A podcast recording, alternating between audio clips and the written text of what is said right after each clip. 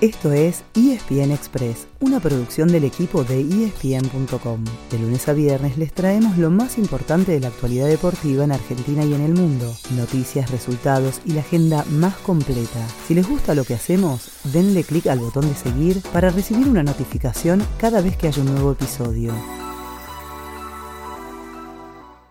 La punta de la liga profesional cambió de dueño anoche, al menos hasta que hoy se cierre la fecha 20. Boca y Huracán tuvieron la oportunidad de llegar a lo más alto, pero el empate sin goles en la bombonera no le convino a ninguno de los dos. En cambio, Atlético Tucumán derrotó 2 a 1 a Argentinos Juniors, quedó primero y dejó al bicho casi afuera de la discusión.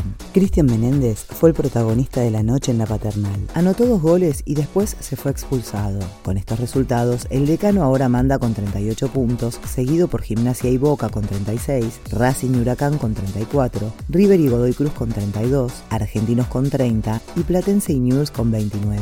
De todos ellos, el único que tiene un partido pendiente es el Lobo, que esta noche desde las 20.30 visita Central Córdoba en Santiago del Estero. Y con una victoria volverá a ser el único líder.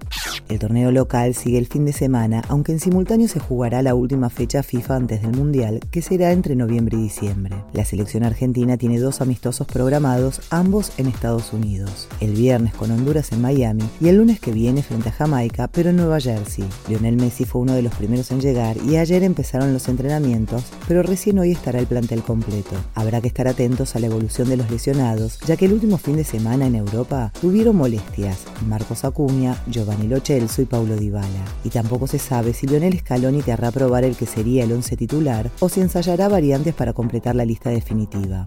Hay otro equipo argentino de viaje por el mundo. Hablamos de los Pumas, que llegaron a Sudáfrica para la última fecha del Rugby Championship. El sábado, en Durban, tendrán un objetivo lógico y otro bastante más remoto. El objetivo lógico, derrotar a los Springboks para cerrar su mejor actuación en el torneo. En esta edición llevan dos victorias, algo que solamente consiguieron en 2018. El objetivo remoto, ganar por más de 50 puntos, que Australia le gane con lo justo a Nueva Zelanda y así consagrarse campeones. Muy pero muy difícil, pero son no cuesta nada, ¿no?